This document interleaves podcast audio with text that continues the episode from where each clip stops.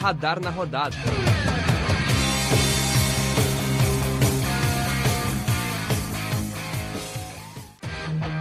Olá, ouvinte, seja bem-vindo e bem-vinda ao 11 episódio do Radar na Rodada.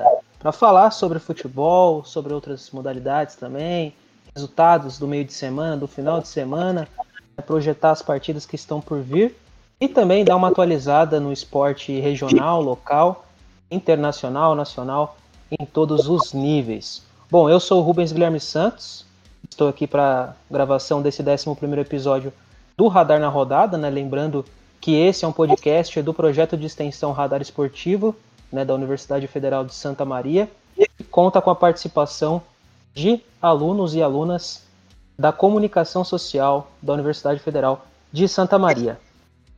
E vamos então apresentar o pessoal que vai estar com a gente nesse episódio. Começo com o Juan Grinks. Boa noite, Rubens. Boa noite também a quem nos acompanha, né? Bom dia, boa tarde, boa noite, onde você estiver, no momento que você estiver. Primeiro, o Radar na Rodada, podcast pós-início do Campeonato Brasileiro. A gente já falou bastante do Campeonato Gaúcho. Falamos já muito de Sul-Americana, de Libertadores, um pouco de Copa do Brasil, com os times do interior também. E a gente chega então finalmente para falar do principal campeonato nacional, que é o Campeonato Brasileiro. Muito embora, né, a gente infelizmente tenha uma dupla Grenal que decepcionou suas respectivas partidas. É isso aí, Juan. E tem mais um veterano participando com a gente aqui desse radar na rodada. É o Luca Andrade. Como é que você tá, Luca? Saudações, saudações, Rubens, saudações também ao Juan e, to e a todos os nossos ouvintes. É, como o Juan disse, foi um começo de Brasileirão muito conturbado para a dupla Grenal, principalmente para o Grêmio, e é uma das, das pautas de hoje, de hoje da nossa gravação do nosso podcast. Então a gente vai ter bastante coisa, além da mudança da, da Copa América, que possivelmente será realizada aqui, aqui no nosso país Brasil, anteriormente estava marcada para, para ser feita na Argentina. E a gente tem isso e muito mais para debater nesse nosso querido programa Radar Esportivo.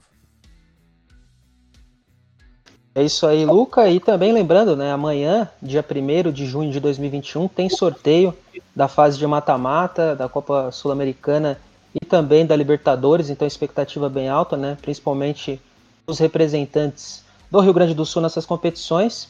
E também, né, resultados aí que a gente vai falar sobre é, Brasileirão Feminino, a divisão de acesso, né, também, o Inter SM conhecendo o seu grupo, ou pelo menos já, já conhecia, né, porque é o mesmo do ano passado, vai se repetir, mas a expectativa também é bem grande dessa competição, e outros assuntos mais, como por exemplo, o título do Chelsea na Liga dos Campeões da Europa conquistado no último sábado, né, sábado que antecedeu a gravação desse episódio. E o Radar Esportivo também agora conta com novos integrantes, né? Tivemos um processo seletivo acontecendo na última semana. Foram selecionadas 10 novas pessoas para participar desse projeto de extensão, né? Muitos deles são novos alunos da Universidade Federal de Santa Maria, né? Dos cursos de comunicação, publicidade e propaganda, jornalismo, é, relações públicas e também produção editorial. E agora vão contar com a gente aí no, no projeto, não vão estar tá somando mais energia e força para a gente tocar esse projeto de extensão. Então vou apresentar três deles, né, desses novos integrantes, desses novos radarianos. Vou começar então com o Bruno Vargas. Salve, salve rapaziada, tudo certo? É, eu sou um desses dez integrantes do Radar e estou muito feliz, muito animado para começar essa caminhada. Eu sou estudante de jornalismo, estou no terceiro semestre e tenho 19 anos. É isso aí, Bruno, já deixou toda a sua ficha aí, muito obrigado está participando também com a gente desse episódio. Bem, apresento a vocês que estão nos ouvindo, Luísa Leivas. Oi, pessoal. É, meu nome é Luísa Leivas. Eu estou no primeiro semestre de jornalismo e bichinho, né? Recém entrando. Estou muito animada de estar no radar e aprender muito aqui com o pessoal. E acho que é isso. Valeu, Luísa. Seja bem-vinda. Seja bem-vindo também, Bruno.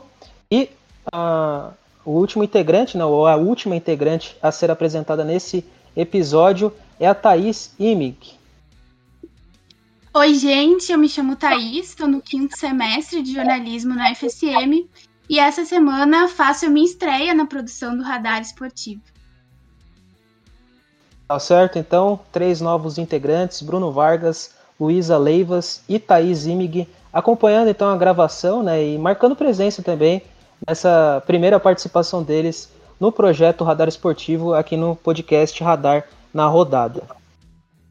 Nesse episódio, então, para a gente abrir o papo aqui sobre futebol, vamos falar do começo do Brasileirão, né, que iniciou aí nesse último final de semana, no dia 29 de maio de 2021. Também teve a sua rodada sendo finalizada no dia 30 de maio de 2021.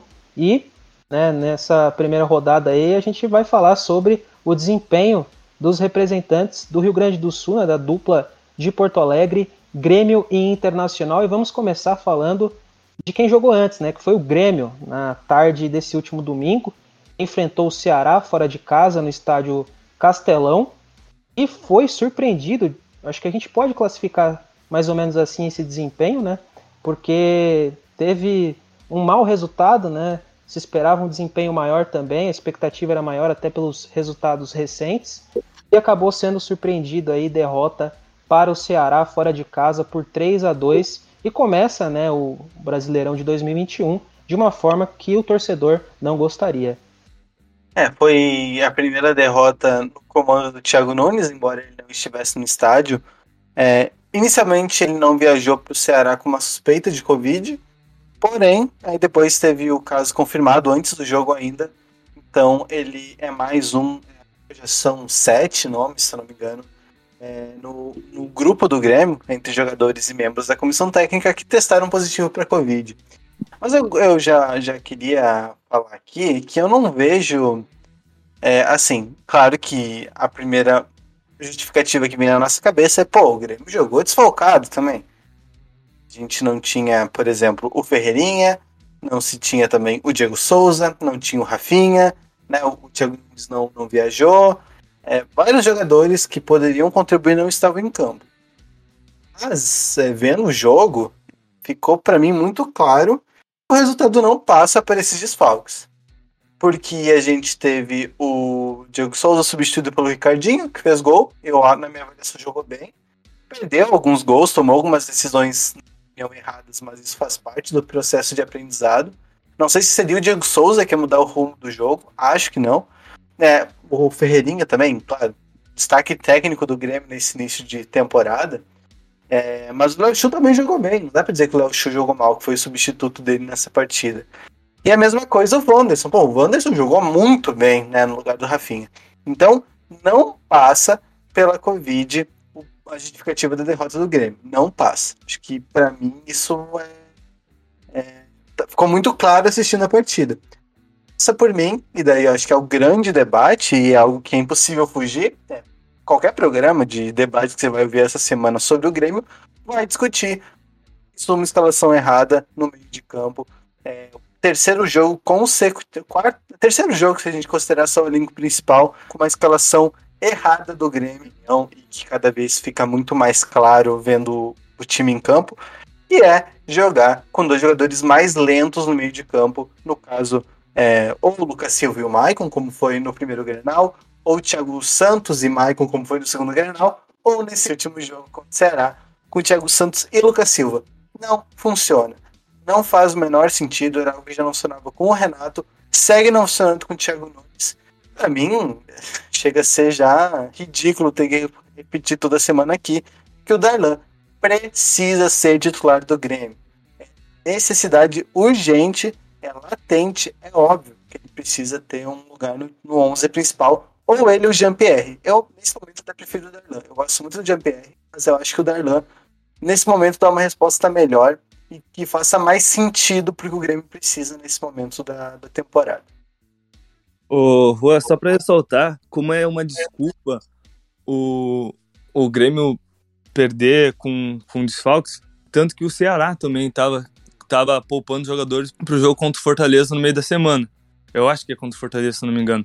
Então, todo, todo a falácia de que o Grêmio estava desfocado, ah, por isso que não rendeu, né? Não, não passa de uma mentira. O Grêmio não rendeu dentro de campo, não conseguiu criar chances com o Lucas Silva e o Thiago Santos, porque a, a proposta da, da escalação desses dois jogadores era para marcar, para ter dois jogadores nas entrelinhas do Ceará, porque o Ceará jogava num 4-4-2, então ele marcava com duas linhas de, de quatro e, e, mais dois lá na frente, né? Então o Grêmio tentou impor dois jogadores entre essa linha inicial do, do Ceará. Só que o Lucas Silva, outro jogo muito, muito abaixo da qualidade que se espera de um jogador que teve uma grande fase no Cruzeiro e também algumas chances até mesmo no Real Madrid. E o Matheus Henrique não rendeu o que, o que se esperava, e muito menos o, se eu não me engano, é o Léo Pereira que jogou no primeiro tempo. Então, a, a derrota do, do Grêmio se passa muito bem, como tu disse, muito mais pela escalação errada no meio de campo e poucas, poucas chances criadas, principalmente no segundo tempo. E a proposta de dois, de dois jogadores para marcar, como são o Lucas Silva e o Thiago Santos, a gente teve muitos erros defensivos, muitos erros na saída de jogo. Vide o gol, o segundo gol no qual o Rô tentou dar um chapéu no, um jogador Ceará, e aí a gente tomou um gol bobo, assim como foi o terceiro. Mas uh, é certo, o, o, Grêmio jogou mal e não se pode botar desculpa no, no, no desfalques. É uma coisa que o Thiago Nunes precisa trabalhar. O Jean-Pierre ou o Darlan precisam ser, ser titulares no momento que o. Ou um dos dois, né? Precisa ser titular no momento que o, que o Grêmio joga e no modelo que o, que o Thiago Nunes quer, quer jogar, quer propor o jogo do Grêmio. E uma boa notícia para o próximo jogo é que o Darlan é o principal meia cotado para suprir essa vaga, né? Então eu imagino que jogue no meio o Thiago Santos, o Matheus Henrique e o Darlan mais avançado. E é uma coisa que a gente espera porque o Darlan, nessa, nessa função ali de, de meia mais avançado, tem uh, jogado com qualidade, tem dado conta do recado e está numa melhor fase que o Jean-Pierre, né? O Jean-Pierre, alguns jogos, algum tempo, não vem mostrando todo o, o potencial que ele pode mostrar dentro de campo. E também teve polêmica, né, envolvendo ali o último gol do Ceará. Muito se falou no final de semana e até mesmo nessa segunda-feira, né? É sobre o último gol do Ceará ali, questão de impedimento, mas também a gente percebeu uma falta de atenção, né, do, dos jogadores do Grêmio ali no, naquele lance que proporcionou então rebote o gol marcado, né, que deu a vitória para a equipe do Ceará. E um questionamento que eu deixo para vocês é: precisa estar tá ligado sempre, né, no jogo ali. Vocês acham que foi uma falha coletiva? O que, aconteceu para tomar aquele gol também? Que, na minha visão, foi um grande defeito assim. O Grêmio poderia pelo menos ter saído com um empate, já que o desempenho não foi o esperado, né? Mesmo com todas essas ausências que a gente já mencionou por conta da Covid.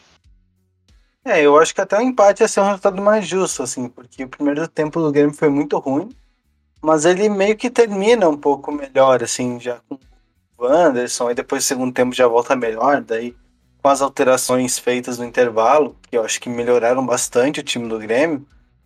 Então, assim, a derrota foi até um resultado muito duro, mas não dá para dizer também que é muito injusto. Eu acho que o empate seria pelo menos mais justo, mas a derrota também é, foi, foi duro demais.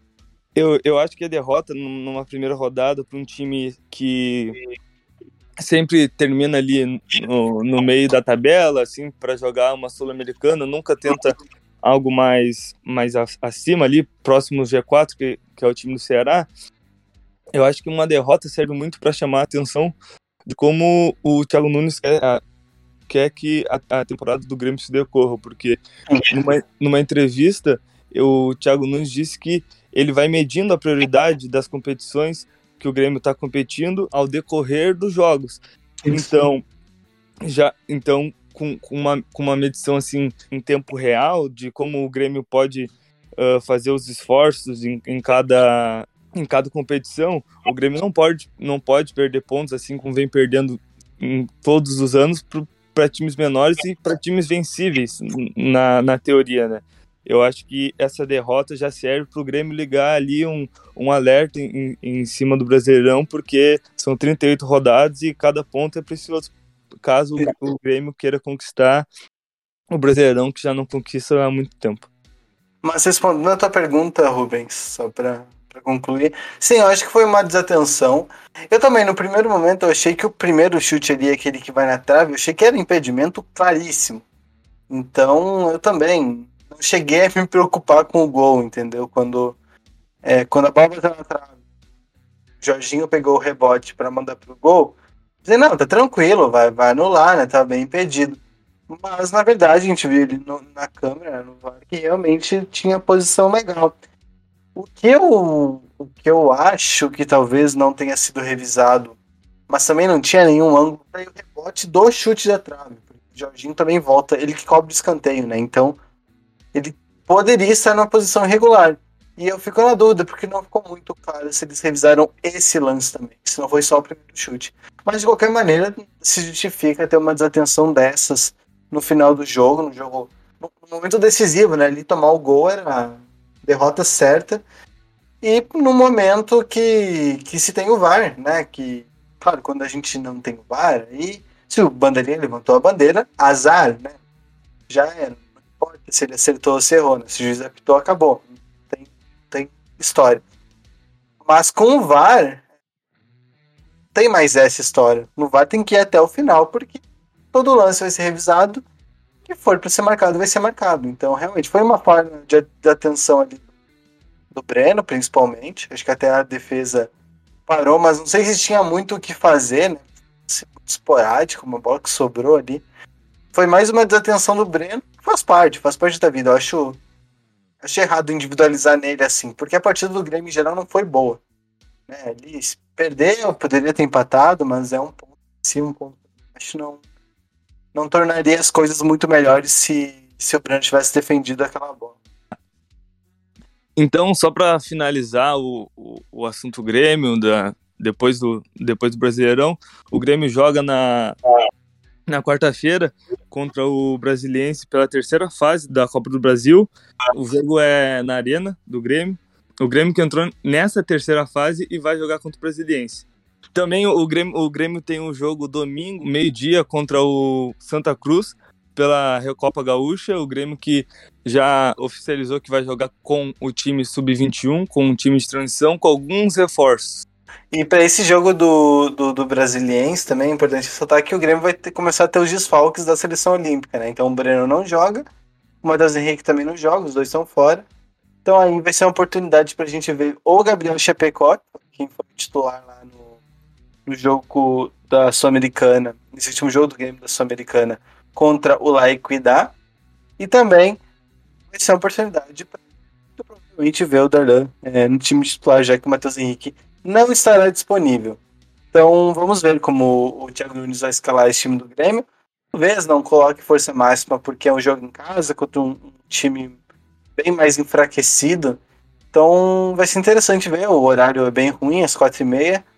Mas quem puder assistir, acho que vai ser um jogo importante para se observar o elenco do Grêmio como um todo. Bom, e agora a gente vai trocar a chavinha né, e falar do Internacional, outra equipe da capital gaúcha. E também se esperava né, ter um desempenho é, positivo, ou pelo menos conquistar os três pontos na primeira rodada, ainda mais jogando em casa né, contra o esporte. E não foi o que aconteceu. A equipe conseguiu abrir a vantagem ali por 2 a 0 né? E depois acabou sofrendo empate já no final, com gols aí de jogadores conhecidos, né? A torcida do Grêmio. Talvez não tão queridos assim, mas contribuíram, eu acho que pelo menos para uma alegria aí do torcedor gremista nesse fim de semana, né? Porque já não estava tão bom assim final de semana, mas pelo menos esses dois jogadores aí, Thiago Neves e André, né, conseguiram marcar os gols do esporte e empataram a partida. E o Internacional também não começa nessa campanha no Campeonato Brasileiro da forma que a torcida esperava, acredito eu. É, o, o Inter, que, que atualmente enfrenta uma fase muito, muito delicada, não, mas um pouco delicada, porque já está tendo protestos na, em, em beira de hotel, no, nos treinos, o Inter que perdeu o Gauchão para o Grêmio, se classificou como o, o pior primeiro lugar na fase de grupos da Libertadores e soma apenas uma vitória nas últimas seis partidas. Foi um jogo onde o Inter teve pleno domínio na, na etapa inicial com abriu 2 a 0 na, na etapa inicial, só que no segundo tempo se retroncou muito. E isso é uma coisa que ele já vem fazendo nos últimos jogos, já vem uh, abaixando as linhas depois que, que abre alguma vantagem e assim vem chamando o time adversário até que em, em muitos jogos, agora na, na, maioria dos últimos jogos, vem sofrendo os gols, vem sofrendo os empates e até mesmo viradas, né? Então é uma coisa que é um, um aspecto que o torcedor colorado vem cobrando muito do time do Ramires, essa perda de vontade, digamos assim, depois que depois que que abre uma vantagem e abre espaço para tomar um empate, né? Que o que foi que aconteceu com o esporte, com, a, com um gol de, de Thiago Neves de pênalti e gol de um gol polêmico, né? Porque teve uma certa polêmica envolvida se o, o, o André estava impedido ou não, mas o, o juiz validou e o jogo terminou 2 a 2. Não foi um não foi um resultado que o que nenhum torcedor do, do Inter queria e só serve para intensificar ainda mais a dor de cabeça do Miguel Ramírez, que já estava com, com um peso enorme nas costas, ainda mais depois de perder o Galchão para o Grêmio. É, eu, assim, o que eu vejo do Inter é, é uma situação um pouco estranha, porque é um time que claramente tem muita dificuldade em se defender. Né? O, o Ramires montou um ataque bom, né? Acho que dá para dizer isso. O ataque do Inter nesse momento é bem funcional. Né? A gente pode lembrar de casos assim contra o Always Ready, por exemplo, onde o ataque não funcionou, mas também aquele jogo não funcionou absolutamente nada. Mas acho que num contexto geral o ataque do Inter tem funcionado, inclusive é só ver as, as goleadas Libertadores jogando em casa contra a Olímpia, contra o Tati, né? Então acho que o ataque do Inter tem, tem dado alguma resposta. É, mas o problema é a defesa. Sempre toma gol, né? não consegue se consolidar. E quando precisa defender, é, tem problemas. E nesse jogo contra o esporte foi isso, né? O primeiro tempo foi todo do Inter, foi impressionante o domínio que eles conseguiram impor sobre a equipe de Pernambuco, mas no, no segundo tempo meio que fugiu um pouco da característica. Foi um pouco. Foi um Inter diferente, assim, que eu, que eu esperava. Eu esperava um Inter que amassasse mais, que pudesse partir para uma goleada, que se impôsse, pelo menos que controlasse o jogo com a bola mas eu acho que abdicou demais o jogo, assim, acho que foi, foi, foi muito. Mas aí sobre o Ramires, claro, ele tá pressionado, né, ele tem todas as críticas nas costas, mas assim, eu acho que o caminho não é trocar de treinador. Eu entendo a revolta, entendo, são bem questionáveis, entendo a teimosia, né, entendo a revolta com algumas teimosias do, do Ramires, mas é Sim, acho que é um treinador ainda bem promissor aqui pro Inter. Cara que vai precisar de tempo, ele ainda vai errar. Mas às vezes a gente precisa parar e pensar um pouco que agora que vão fechar três meses de trabalho. É muito pouco tempo. Né? Se são muitos jogos, vários jogos da Libertadores, já tem vários jogos do Campeonato Brasileiro, são é pouco tempo. É pouco tempo para treinar, para desenvolver um estilo de jogo. Então, não sei, eu consigo avaliar nenhuma evolução nesse momento. Eu não sei dizer se o Inter evolui ou se o Inter não evolui. Eu acho que vai ter jogos que vai funcionar, jogos que não vai funcionar, e é assim que, que é um time é em montagem. Porque, claro, rompe com uma ideia de jogo do Abel, que a gente conhece bem, um time que faz o simples, que ataca quando pode atacar, que se defende bem, que ele faz o básico do básico, né? E isso realmente tem alguns resultados às vezes mas a gente sabe que para o médio e longo prazo não tem tanto efeito. Inclusive, o Inter perdeu o Campeonato Brasileiro. No momento de decidir, não conseguiu decidir. Então, eu acho que o Ramires chega para ser uma ruptura. Todo mundo sabe disso, isso não é segredo para ninguém. Então, tem que dar tempo pro cara. Acho que avaliar com três meses, menos de três meses, é um erro bem, bem grave. É, eu, eu acho que ainda não, não se passa na cabeça do, dos colorados fazer uma pressão pro, pro Ramires ser demitido, mas sim uma cobrança por resultados. É claro que todo, todo torcedor de qualquer time quer resultados, mas como tu bem disse, precisa de um tempo. Mas precisa desse tempo também precisa de mudança. O, o Inter, ontem, eu, eu já, já vinha falando alguns programas atrás que o Inter tinha um meio de campo com, com uma velocidade de passe e de desenvoltura de jogo muito lento. No primeiro tempo, contra o Sport, foi o contrário. O, Inter conseguiu criar chances rápidas com ali com um bom trazimento de Tyson e Denilson, e eu acho que o, o, o, que, o que o Miguel Ramírez pecou no, nesse jogo foi justamente as substituições, porque sai o Edenilson para entrada do Nonato, que até para mim tem características parecidas, mas o Edenilson é diferenciado, querendo ou não, e também sai o Tyson, que é o, que é o principal jogador ali do meio de campo do Inter nessa temporada. Então acho que passa muito por essas substituições que o, o Inter foi perdendo uh, o controle da bola, foi perdendo velocidade de jogo e foi chamando o esporte pro para o seu campo. Então, a partir disso, criou o esporte conseguiu criar chances para fazer o gol.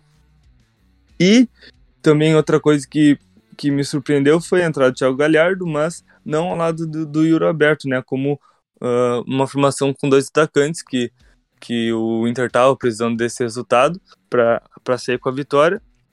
Mas o Thiago Galhardo entrou em campo e o Yuri Alberto já, já, não, já não estava ali entre os 11.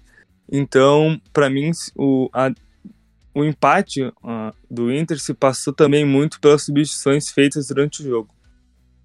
E essa melhora na defesa, no sistema defensivo como um todo do Internacional, passa por novos reforços? Ou vocês acreditam que esses jogadores do elenco, já que, que já, já compõem o elenco, eles podem é, dar conta do recado, né? Visto que tem várias competições importantes no ano, Libertadores, Copa do Brasil, Brasileirão. É, ou também pode passar por uma mudança de conceitos ali, talvez do sistema defensivo, né? Conectando como a, a equipe como um todo, é, do Ramires. O que, que vocês acham? Eu não, eu não sei se. Assim, eu não saberia dar uma resposta definitiva, mas eu acho que passa por reforço. Inicialmente, porque a, ali tem uma a lateral direita com o Sarabia, eu acho que ele mantendo o nível que ele apresentou enquanto esteve saudável ano passado, acredito que é cobra morta, não tem, tem problema. O miolo da zaga, com o Cuesta, eu acho um zagueiro bem confiável, né? Acho que é unanimidade em toda todo o Rio Grande do Sul aqui, não tem alguém que vai dizer que o Cuesta é, jogue mal, embora tenha alguns partidos um pouco abaixo. Mas falta alguém pelo lado direito, né? Um cara que realmente é, passe mais segurança. Era para ser o Moledo, a zaga do Cuesta com o Moledo era muito boa, né? A gente vai lembrar dos grandes momentos do Inter na última temporada, com essa dupla formando um, uma zaga bem consistente para o Inter, né? mas é, sem o Moledo lesionado, né? joga na temporada, passou a se tornar um problema. E a lateral esquerda também é um problema, eu acho, bem grave. O Moisés é daqueles laterais defensivos que não defende bem. É tipo o Cortez, assim. O Cortez é conhecido pela defesa e vai ver defensivamente entrega todo o jogo. Mas é, acho que precisa chamar outra peça ali. Não sei se o Léo Borges, o menino da, do, do mais jovem, né, das categorias de base do Inter, seria essa solução. Não me parece que ele desponta como um grande talento, mas precisa que seja alguém que defenda bem, que seja seguro defensivamente mas que também se encaixa melhor no estilo de jogo do Ramires, que é, são esses laterais apoiadores, né, os laterais construtores, coisa que claramente o Moisés não tem condição de fazer. É, eu ainda acho o Zé Gabriel melhor que o, que o Lucas Ribeiro, né? O Lucas Ribeiro vem jogando mais que o Zé Gabriel, mas eu acho o Zé Gabriel mais completo e, pra, na minha visão, todos os jogos ele tem mostra mais vontade de, de, de estar em campo que o Lucas Ribeiro. Para mim, o Ribeiro é meio mole assim na, na marcação e nas bolas que ele disputa. Mas é a questão da lateral do, do Inter é porque vai ter que contratar porque o, o, o Moisés no, no esquema do Ramires, apesar de ele ser um ser um jogador forte, ele não, ele não apoia bem, não defende bem e às vezes lá, lá com vez de outra dá um, dá um brilho assim na, na atuação dele, consegue fazer um gol, um cruzamento, mas é, é muito esporádico, né? Então uh, é uma coisa que tem que se passar na cabeça do Miguel Ramírez que o, o Moisés, para uma temporada tão longa e cheia de jogos que o, que o Inter tem, o Moisés não. Se ele quer, se o Miguel Ramírez quer disputar coisas grandes, o Moisés não é um lateral para isso, né? É, e tem gente também que prefere, né, torcedor, assim, na avaliação, no e crua, acredita que às vezes o pragmatismo é melhor do que talvez essas apostas ou algo diferente do que a gente está habituado ou que o torcedor se habituou com o tempo né, de futebol. Por isso que às vezes a gente também encontra uma certa resistência assim da torcida, novos conceitos, né?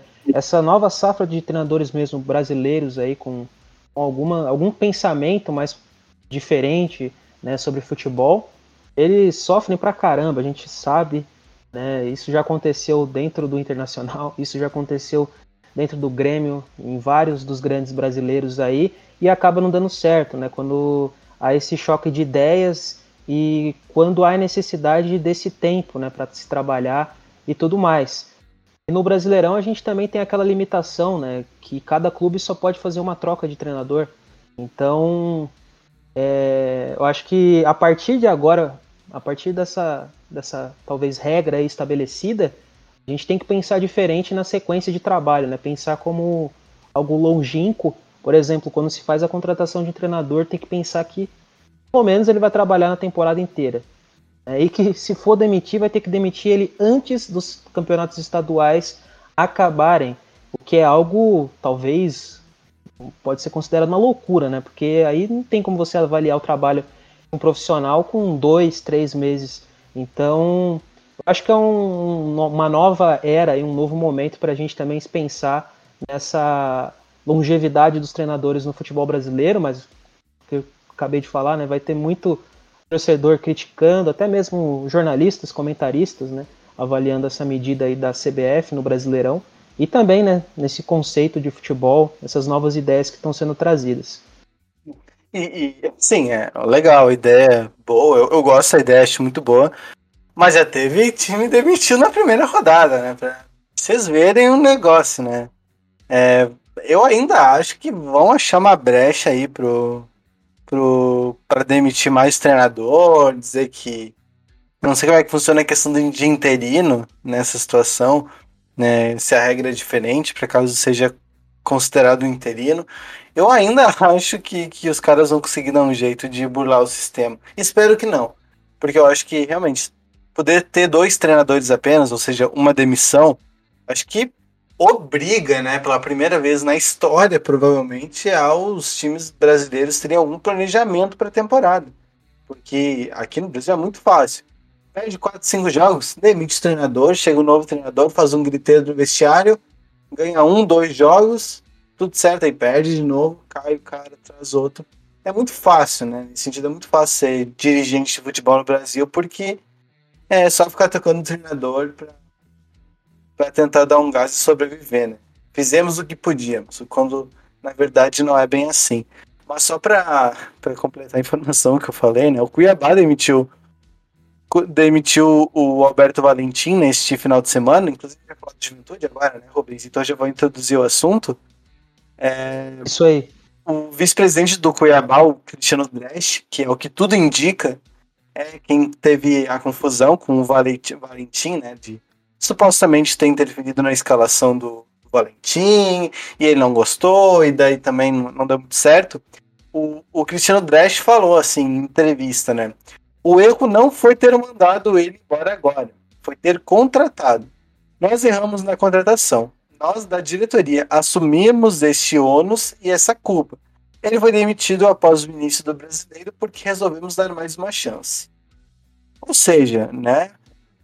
Eu vi que ele tinha criticado que não tinha muito um padrão de jogo e que caiu, deveria ter caído antes. Lembrando que ele estava invicto à frente do Cuiabá. Até aí eu não acho problemático né? não ter perdido nenhum jogo, porque realmente às vezes o cara vence, mas não entrega aquilo, né? Eu, eu, não gosto dessa ideia muito resultadista de que se tá vencendo tá tudo certo, se tá perdendo tudo errado. Acho que realmente tem que ser avaliado por uma ideia de jogo e não só pelos resultados. Mas, é, demitir na primeira rodada, né, sendo que você não vai poder mais demitir no campeonato inteiro, então demite antes de começar o campeonato. Né? Espere uma rodada para isso.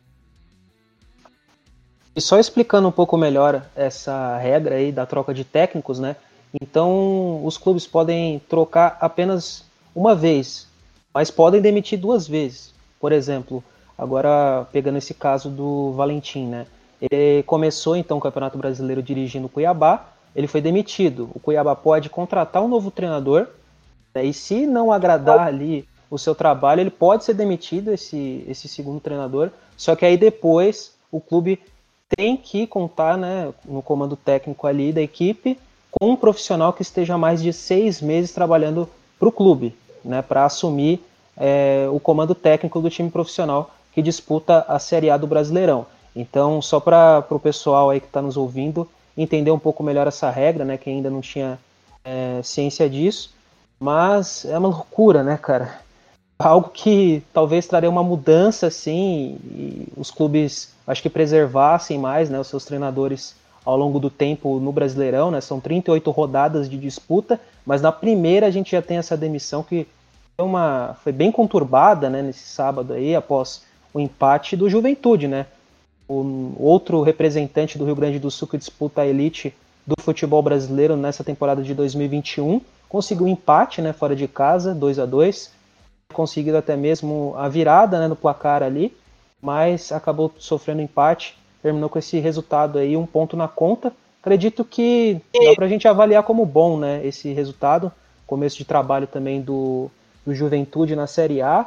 Né, um clube que após 14 anos retorna né, para disputar é, a primeira divisão do futebol brasileiro. E a expectativa é de que lute por permanência, né, e até mesmo pelo meio de tabela ali. Mas vamos ver como vai ser esse desempenho do Ju no Brasileirão da Série A. É, bom para um time que jogou contra o Cuiabá, que também subiu da, da Série B e estava com, com o resultado das mãos até 42 do segundo tempo, eu não diria que foi totalmente bom o resultado do Juventude, né? Porque o Juventude foi, foi melhor no jogo todo. No primeiro tempo ele estava melhor, tomou o, o primeiro gol uh, numa, numa falta de sorte e depois conseguiu a virada por, por mérito mérito próprio, mas uh, de, novamente recuou, recuou, recuou o time ali no final do jogo, depois dos 40 minutos, e aos 42 uh, sofreu um empate. Parece que o Juventude faltou malandragem para que conseguisse uh, permanecer com, com a vitória contra um time que também subiu da Série B e que tem os mesmos planos uh, ao decorrer da temporada que, que o Juventude, que é permanecer na, na elite brasileira. Então, ainda mais sendo um jogo fora de casa, onde poderia ter conseguido os três pontos e todo a, mar, a margem de erros sobre os pontos no Brasileirão tem que ser mínima para um time que deseja continuar na, na Série A. Eu, eu acho, na, na, na minha avaliação, que poderia ter sido melhor e se tivesse mais atenção, o Juventude teria, teria sido o melhor resultado entre os gaúchos nessa primeira rodada de Brasileirão. Mas passa uma mensagem até boa, assim. Eu acho que né, quase ter vencido um adversário direto é, na primeira rodada, fora de casa, passa uma mensagem razoável. Eu acho que. Claro, o campeonato de juventude muito vai ser para não cair. Sendo bem realista, vai ser por aí. Mas tem muito time ruim nesse Campeonato Brasileiro. Nossa senhora, eu acho que vai, vai ter muito candidato aí para pouca vaga para Série B. Então, Juventude sendo um pouco organizado, é, mantendo um plano, né, não se desesperando, acho que eles têm muita chance de, de ter de permanecer na Série A. Porque tem uns times aí que a gente sempre vê se desorganizando no meio do campeonato é, que podem se complicar aí durante, durante os jogos. É, tem, tem grande, inclusive, aí que pode estar tá brigando para não cair de novo. E pode ter uma vida até mais difícil que o Juventude, justamente pela pressão, né? Então, acho que o Juventude se mantendo organizado, é, com, com um plano de temporada bem consolidado e bem defendido, acho que eles têm totais condições de, de permanecer na Série A, o que seria uma baita notícia. É, o, o Juventude parece ter uma comissão técnica bem consolidada, um, um elenco bem consolidado e uma confiança enorme por parte da torcida, né, que são apaixonados pelo Juventude. Então, é difícil medir uh, como vai ser o desempenho de um time pela primeira rodada, né? É claro que, por exemplo, quando um time maior, assim, perde, um, de uma expressão maior perde, os torcedores já ficam meio desconfiados, mas o Juventude, que jogou contra o Cuiabá e conseguiu um empate fora de casa, como tu disse, talvez possa ser um, um ponto razoável ao decorrer da temporada, né?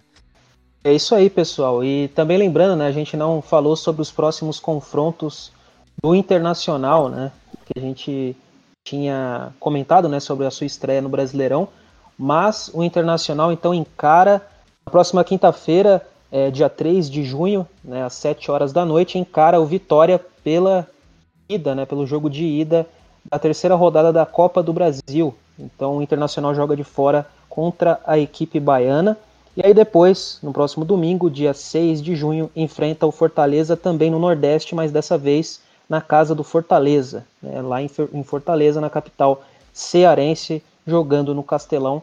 Esses serão os dois próximos confrontos do Internacional. E do Juventude, a equipe volta a campo no próximo domingo também, né, só que não vai disputar a Copa do Brasil, né, já, já foi eliminado. A equipe vai jogar contra o Atlético Paranaense em casa, no Alfredo Jacone, no próximo domingo, dia 6 de junho, a partir das 6 e 15 da tarde ou da noite. Aí fica a sua preferência. E a gente também pode passar aqui rapidinho, né? Os resultados da primeira rodada do Brasileirão, acho que importa a todo mundo, né? O primeiro jogo foi então entre Cuiabá e Juventude, placar de 2 a 2 No sábado também, né, dia 29, tivemos disputa entre Bahia e Santos, vitória do Bahia em casa, 3 a 0 são Paulo também jogou no sábado contra o Fluminense, recebeu a equipe carioca e as duas equipes ficaram no 0 a 0. No domingo, né, no dia 30, o Atlético Mineiro foi surpreendido, talvez assim, uma bela atuação do Fortaleza, principalmente no segundo tempo. Vitória do Fortaleza de virada por 2 a 1. O Flamengo enfrentou o Palmeiras, talvez no jogo mais esperado da rodada, né, por todo o Brasil aí. E o Flamengo venceu o Palmeiras pelo placar de 1 a 0, vitória importante equipes aí que muita gente acredita que possam ser as favoritas a conquistar o título. Aí também tivemos né, a derrota do Grêmio é, por 3 a 2 para o Ceará. O Corinthians também jogou no domingo de noite contra a equipe do Atlético Goianiense e perdeu pelo placar de 1 a 0. Esse jogo aconteceu em São Paulo. O Bragantino estreou bem na competição, 3 a 0 fora de casa contra a equipe da Chapecoense. Também tivemos a vitória do Atlético Paranaense contra o América Mineiro, placar de 1 a 0, Furacão jogando em casa. E o jogo que fechou a rodada, então, esse empate entre Internacional e Esporte Recife. E agora, então, a gente vai falar sobre futebol do interior, né? mais especificamente sobre divisão de acesso, segunda divisão, né? na ordem aí, na escala do futebol gaúcho. Uma competição muito importante para uma equipe de Santa Maria, né? o Internacional que novamente vai estar dentro dessa disputa aí e já conheceu o seu grupo, né? Que na verdade é o mesmo do ano passado, de 2020, né? Lembrando que a competição foi interrompida no meio né, do, do torneio no ano passado por conta da pandemia de Covid-19. Tiveram alguns problemas né, é, com a paralisação e não conseguiram voltar, então, né, a organização dessa competição, a FGF, então foi suspenso, foi cancelado no ano passado e ele vai ser é, disputado novamente nesse ano de 2021. O Internacional de Santa Maria terá uma nova chance aí de ascender à elite do futebol gaúcho. Então vamos passar os grupos, né? Os grupos que foram conhecidos é, no último dia 28 de maio, mais conhecido como sexta-feira passada, no Conselho Técnico né, da FGF. Contou com a presença de representantes dos clubes. Então, o grupo A é composto por Glória, Igrejinha, Passo Fundo, União Frederiquense, Tupi, Veranópolis, Cruzeiro e Brasil de Farroupilha. E o grupo que interessa ao Inter de Santa Maria tem o Internacional de Santa Maria, né? São Gabriel, Guarani de Venâncio Aires, Guarani de Bagé, São Paulo de Rio Grande, Lajeadense, Bagé e Avenida. O que, que vocês acham aí as expectativas para essa competição. É, a gente sabe ainda que muitos dos elencos estão ainda em um processo de formação, né, início dos trabalhos, mas acredito que, como sempre, o Internacional de Santa Maria é apontado para pelo menos conseguir chegar no mata-mata ali e brigar por uma das vagas para a próxima disputa né, da elite do futebol gaúcho. É, a gente sempre tem muita expectativa, até porque o Inter foi bem no último ano, né? Os primeiros jogos ali tinham aparentemente um time bem consolidado, um futebol bem jogado, Sanduva finalmente, né? Tendo uma temporada para trabalhar. Então parecia ser animador, infelizmente veio a pandemia de Covid-19 e tudo parou. É de longe um grupo extremamente difícil, né? As principais equipes do interior, talvez tirando ali o Cruzeiro e o Veranópolis do outro grupo, é, são todos no grupo B, né? A gente tem a Avenida, tem o Guarani de Venâncio Aires, que sempre dá muito trabalho, o São Gabriel, que é um, um clássico, né? Tem, tem, então tem vários times aí no grupo do Inter de Santa Maria, lembrando que os, os times são divididos regionalmente, por isso que fica sempre meio parecido, né? O a FGF divide meio que em dois o estado para que as viagens não precisam tão longas. Tipo, um time do sul né, lá do, da região sul enfrentar um time da, da, do noroeste do estado, por exemplo. Então, a FGF vai pensando nisso. Mas a expectativa ainda é boa, né? Vamos ver como é que vai ser a montagem do elenco do Inter. Né? Tá para ser anunciado. Mas pelo que a gente viu da última temporada, a gente espera pelo menos que não seja um retrocesso, né? um passo atrás. E que finalmente o Inter de Santa Maria tenha reais condições de subir para a elite do Campeonato Gaúcho. Internacional de Santa Maria já tem quatro jogadores confirmados né, para a disputa da divisão de acesso. E o último deles, que foi apresentado na segunda-feira, dia 31 de maio, foi o lateral direito Vinícius Bove. Então o elenco já conta com o Bove, né, o Léo Santos e o Pedro Lima, dois zagueiros, e também o volante Jefferson Prill. Esses são os quatro jogadores confirmados para a disputa da divisão de acesso que começa em agosto e a gente já tem o conhecimento, né, do primeiro jogo do Internacional de Santa Maria que vai acontecer então no dia 15 de agosto. Esse jogo vai acontecer na Baixada Melancólica, estádio Presidente Vargas, e vai ser clássico, hein? jogo duro contra a equipe do São Gabriel. Então, estreia do Internacional de Santa Maria, Alvirrubro vai enfrentar o seu grande rival regional, né, o São Gabriel aí que vem travando duelos bem interessantes nos últimos anos, rivalidade também aumentando. Esse vai ser o jogo de estreia no dia 15 de agosto, então torcedor alvirrubro coloque na agenda aí que já sabemos a data de início da divisão de acesso. Bom, e agora também ainda falando das divisões inferiores do futebol gaúcho, né? Vamos traçar um panorama da Terceirona Gaúcha, na né? segunda divisão, como é conhecida. É, já temos alguns classificados para a próxima fase, né, para o mata-mata. Três grupos, lembrando, né, três grupos e 14 equipes né, nessa disputa. Então, os oito melhores, três melhores dos grupos com cinco, né, e os dois melhores com grupo é, com quatro integrantes estarão na próxima fase. Bom, então, após nove rodadas né, de disputa da segundona gaúcha, da terceirona gaúcha, temos então classificados no grupo A Gaúcho, São Borja. E aí fica a disputa né, para a última vaga entre Três Passos e Elite. No grupo B, todos os integrantes ainda têm chances de classificação. É um grupo composto por Rio Pardense, 12 Horas Rio Grande e Rio Grandense. E no grupo C também já temos todos os definidos. Santa Cruz, Sapucaiense e Novo Horizonte já estão classificados para a próxima fase. Então essas oito melhores equipes aí, né, é, estarão na disputa do mata-mata dessa competição e estarão brigando então por vaga na divisão de acesso de 2022. Só para falar rapidinho das, das divisões mais baixas do brasileiro, sobre os gaúchos que estão disputando a Série D, o Caxias vai jogar contra o Juventus domingo às 4 horas da tarde. O Esportivo vai jogar contra o Rio Branco do Paraná também domingo, dia 6, às, às 16 horas. E o Aimoré vai jogar também novamente domingo, no mesmo dia que os outros times, às 16 horas. Então esses três times gaúchos vão fazer suas estreias na Série D do Campeonato Brasileiro. Já na Série C do Campeonato Brasileiro, o Ipiranga está jogando contra o Paraná nesse exato momento, enquanto estamos gravando o podcast nessa segunda-feira, e está ganhando com gol de Michel. Então, o jogo está no intervalo agora, vai para o segundo tempo, às 8 horas da noite, e o Ipiranga está vencendo o time do Paraná por 1 a 0.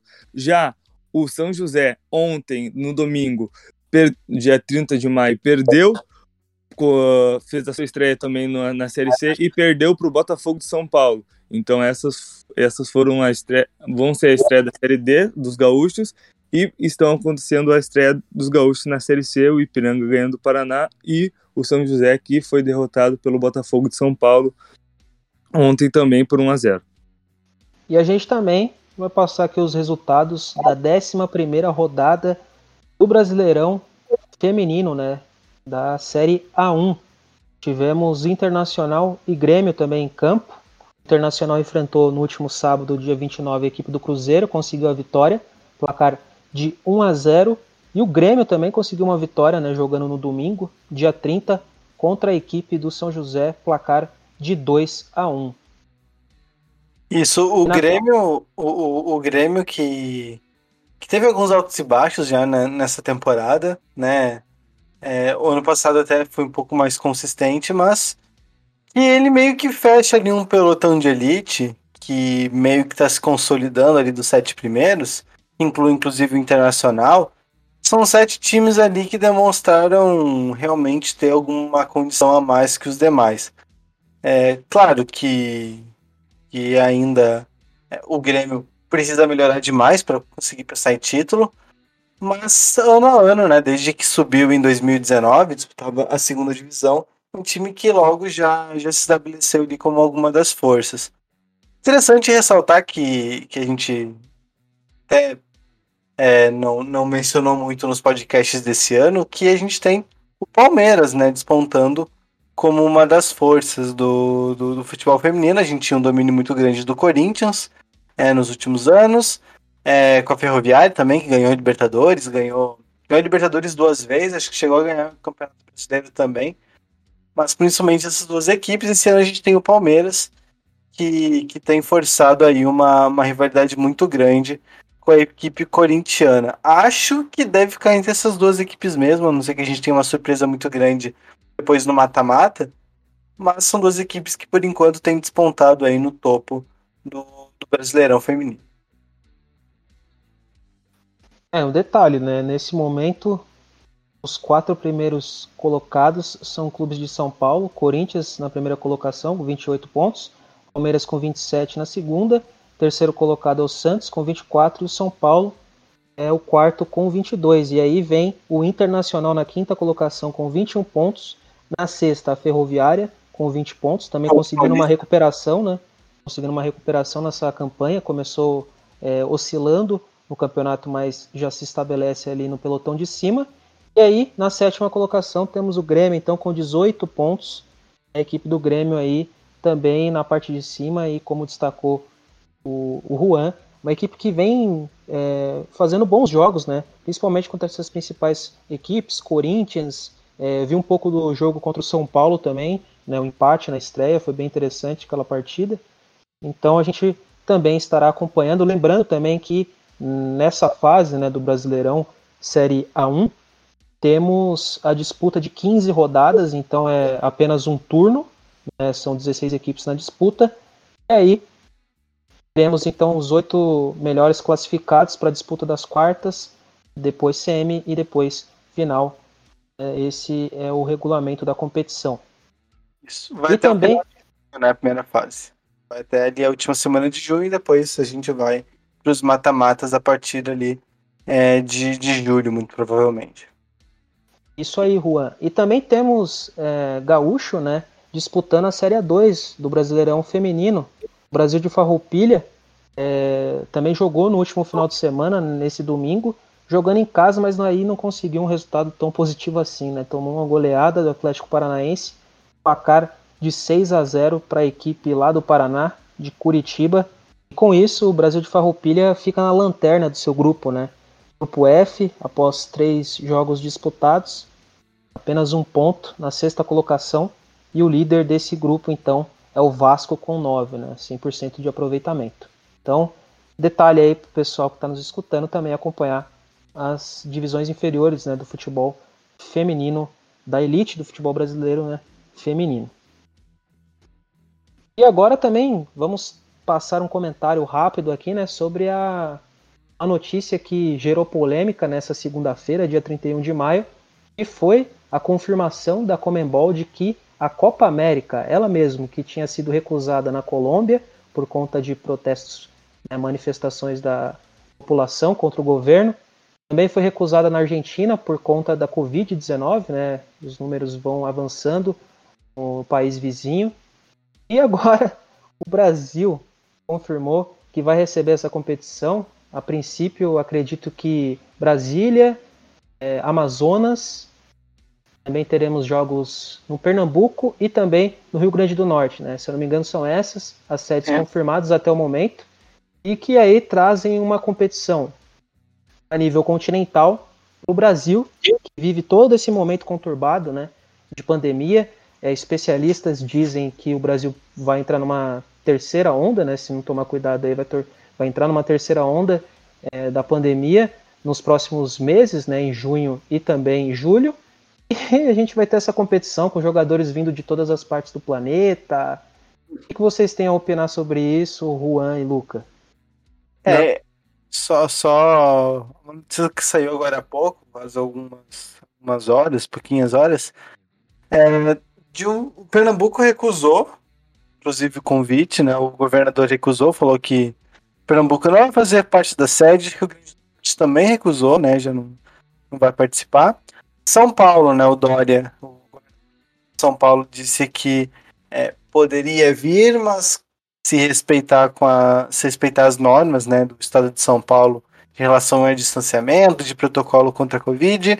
Bahia também disse que não tem nenhuma oposição. Aqui o Rio Grande do Sul recusou.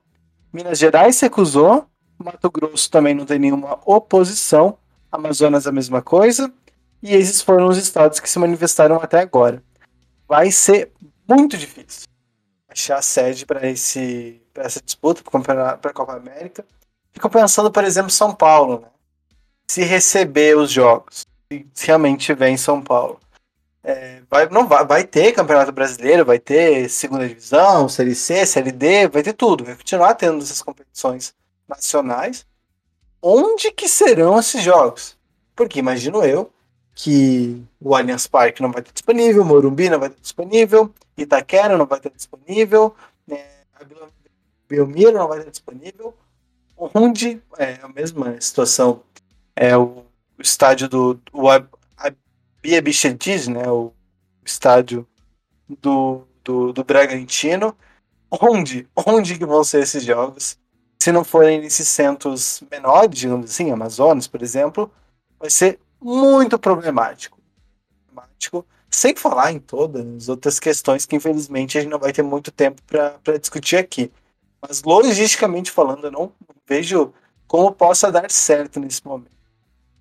É, na, na verdade, a, a primeira opção de se realizar a Copa América era nos Estados Unidos, né? Mas uh, a Comebol não ia, não ia conseguir ter tempo de organizar uma logística, visto para todos os jogadores que vão entrar no país e, e até mesmo acho que teria, né? Um, um seria barrado pe pelas, pelo governo americano. E é complicado, porque, como o Rubens bem disse, jogadores vêm de, vêm de todos os cantos do mundo. Jogadores vêm da Ásia, Europa, uh, até mesmo América do Norte, América do Sul.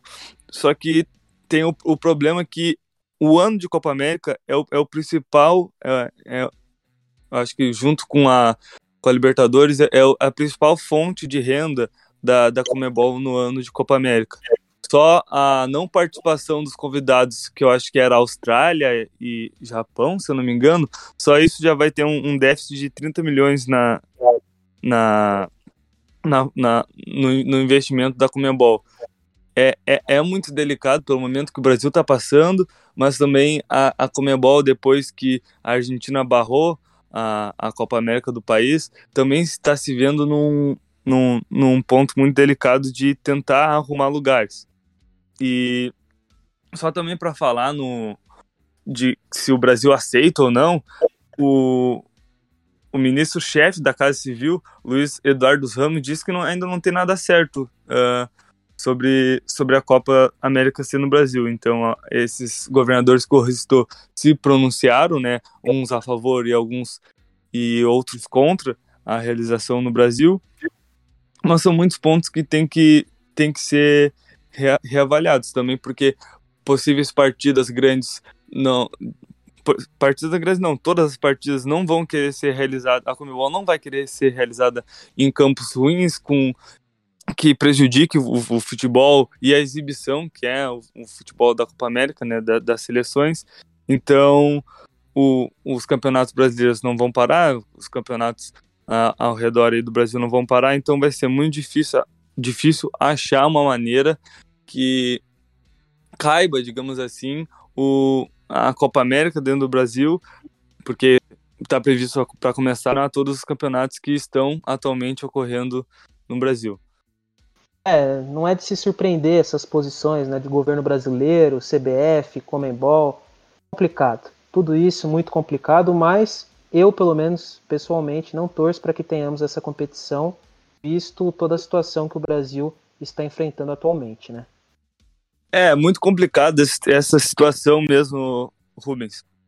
E só para lembrar também que esse final de semana, no sábado, no meio da tarde, teve o jogo da Champions, na final, em Porto, onde o Chelsea, em cima do contra o Manchester City, se sagrou campeão da, da Champions League 2020-2021 com pelo placar de 1 a 0, o gol de Kai Havertz e uma atuação meio apagada do, do Manchester City. Então o Chelsea aí foi campeão.